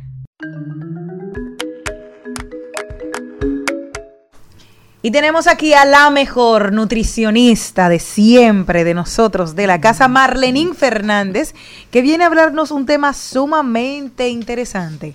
Alimentación durante la lactancia. Muy buenas tardes, Marlenín. Hola chicos, ¿cuántos días sin verlos? Sí, yo te extrañaba. Bueno, yo también, muy bonita la cabina nueva. gracias. Qué bueno ver la doctora con mascarilla, de verdad que fomenta la responsabilidad. Ahora que mucha gente le está dando gripe y eso, qué bueno, la felicito. La verdad es que la verdad es que los asiáticos vienen enseñándonos hace mucho que no es cuidarnos nosotros, sino la responsabilidad de cuidarlo a, a los demás. Entonces, como en casa hay síntomas y yo trabajo en un lugar que obviamente Claro. es eh, pues un, Un un foco. foco de contagio de, de cualquier enfermedad. El uso de la mascarilla está recomendado sobre todo cuando tú tienes eh, algún factor de riesgo cercano. Entonces, por eso los acompaño en, en mascarilla. Y si algo nos dejó la, la pandemia, debió haber sido eso, el cuidarnos. Debi- el cuidar debimos seguir siempre en mascarilla todos. Yo creo que sí, yo creo que los niños también se enfermaran, fe- se enfermaban menos, ¿eh? llegaban con menos gripe, con menos tos, etcétera. Aunque también hay un tema de inmunidad que no se lograba, porque la inmunidad uno la alcanza eh, contagiándose de, de los virus. Entonces ahí hay una dicotomía que podríamos discutir. Solo se crece de los golpes. Pero hoy venimos a hablar de alimentación durante la lactancia. ¿Cuánto jugo dan las abuelas? Yo quiero saber eso, de que come bacalao porque el bacalao da mucha sed y eso te ayuda a dar mucha leche. Come avena porque la avena, si tú bebes jugo, de- vas a producir más leche. Dime, ¿qué hay de cierto en todo eso? Pues mira, hay muchísimo de cierto y hay muchísimo de mito. Lo primero que nosotros tenemos que saber es que inmediatamente una mujer pasa del- de la fase de embarazo a la lactancia, todo lo que todo lo que el niño vaya a comer, que se, se establece como regla general, que va a ser lactancia exclusiva durante los primeros seis meses, va a comerlo a través de su mamá. Entonces, todo lo que la mamá ingiere tiene alguna repercusión en la salud, en el sueño, en, la, en los síntomas que pueda tener un bebé. Entonces hay que cuidarse mucho de, de, que, de lo que uno come durante la lactancia y de lo que toma porque ahí viene la cafeína, el alcohol, eh, etcétera, etcétera, etcétera. Con relación a, lo- a, las, a los mitos que existen, que algunos son mitos, algunos tienen alguna, alguna base científica, a nosotros nos dicen, ah, que le hagan eh, sopa de cola de bacalao. Sí, es bueno, es bueno comer pescado durante, durante la lactancia, pero no necesariamente el que nosotros comemos, que ya está en salmuera, un aumento del sodio que va a producir un aumento de retención de líquido y por eso nos lo recomiendan aquí, porque tú vas a tener más líquido y vas a beber más agua, pero la lactancia ya de por sí genera eso y aumenta el- la, la, eh, el- el- la sed en, en las madres. Entonces eso es por un lado, más por los, por los nutrientes que pueda tener el pescado que por la sal como tal, porque te están invitando a aumentar la sal. La avena, por ejemplo, es un alimento que sí de los denominados galactogogos o lactógenos que aumenta la producción de leche. Entonces, ¿qué es lo que pasa? Que cuando tú empiezas a lactar, ¿qué estimula la formación de leche en, en la lactancia? La, la succión del bebé.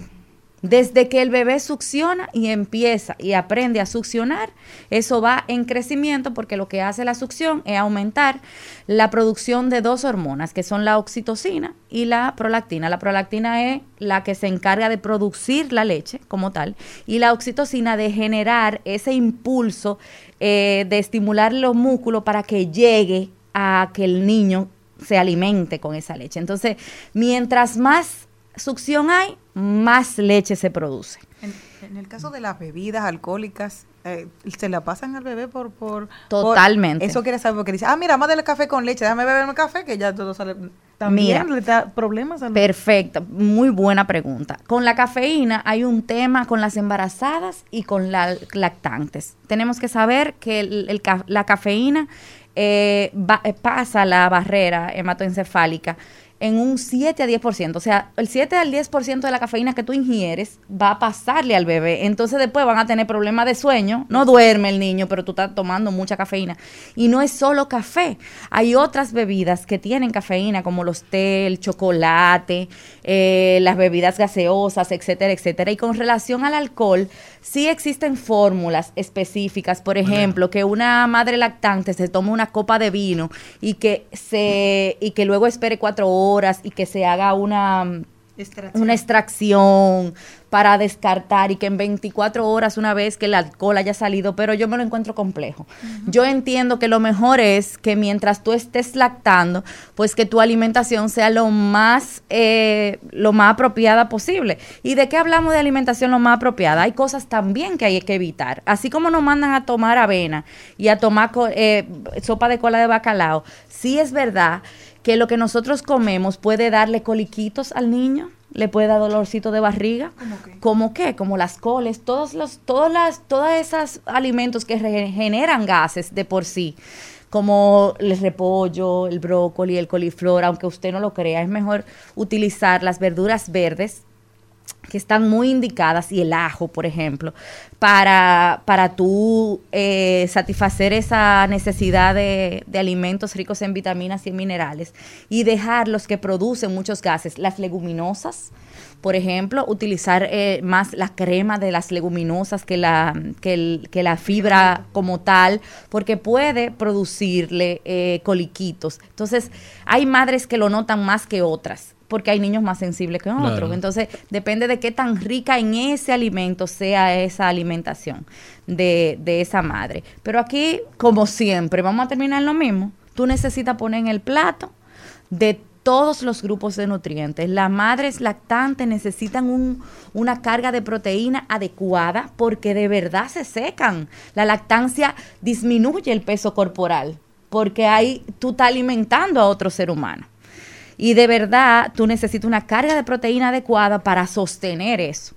Además de la hidratación, probablemente se duplique la necesidad de agua, o sea, de líquidos, en una madre lactante que en una persona normal, precisamente porque está alimentando un, un ser humano. He, ay, oído muchas madres que cuando están, que van sí. a dar, que van a dar, sí, porque yo voy a ser madre más pronto que tú. Eh, No, ya soy padre. Bueno, sí, tengo por seguro eso. no, que hay madres que le da mucha sed al momento de estar amamantando y despegan al bebé y beben agua, porque dice que no pueden beber y, y seguir amamantando a su bebé. Eso es ¿Qué parte- eso porque es- dice que supuestamente le daba epilepsia. Eso, Eso, es- eso incentivaba es un mito, obviamente. El uso, al contrario, So, es, co- es como cuando tú estás haciendo ejercicio. Tú puedes ir suplementando en el momento en que va poniendo un déficit. Pues claro que sí. Lo, lo ideal es que tú te vayas hidratando mientras estás dando, dando el seno.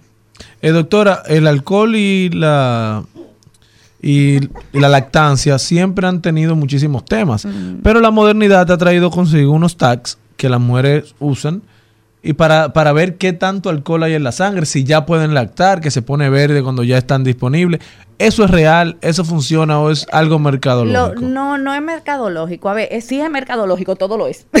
Gracias. Porque te lo venden y ya lo inventaron. Entonces, lo que hace ese, esa tirilla es que detecta que, qué porcenta- un porcentaje de, de alcohol X. Habría que ver qué tipo de tirilla es, investigar qué tan sensible es al alcohol. Sí, y además eh, saber cuánto alcohol ha ingerido la madre, porque al final tú lo haces en la leche, pero pero eso es en ese momento. No sé si me entiendes. O sea, Claro. la, cuando, el alcohol y cualquier comida tarda en digerirse y tarda en, en pasar la barrera hematoencefálica como tal. Entonces, tú, ¿en qué momento tú vas a medir la cantidad de alcohol que hay en, en un poquito de leche? O sea, Claro. eso es importante.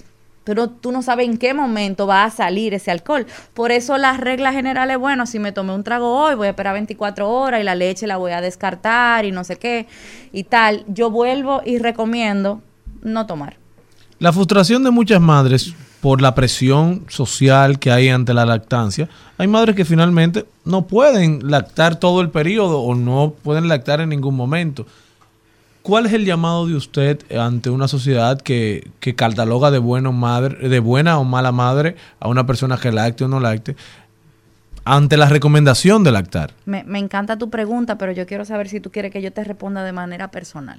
Como te quiera. Este Pues de manera personal, yo tuve gemelos y no los pude lactar porque tenía pezón invertido, porque eran Comiendo dos. correctamente. Sí, obviamente, comiendo y, y- y- y- y de hecho suplementándome con proteínas.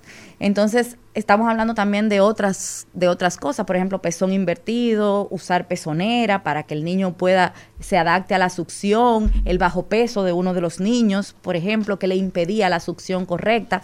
Hay muchos muchos factores que incluye que que que hablan de la lactancia.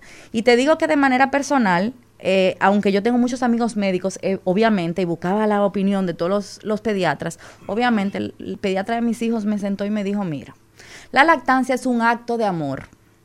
Cuando se convierte en un sacrificio en el que tú no puedes vivir para dejar vivir a tus hijos, entonces tú no vas a poder.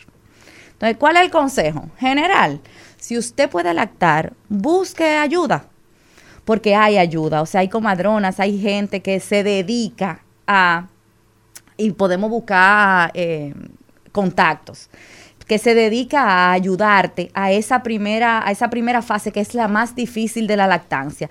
Pero si llega un momento en que ese, ese incordio, esa, esa presión social te saca y tú definitivamente no puedes lactar, adivina qué se inventó en los 80 La forma. las fórmulas.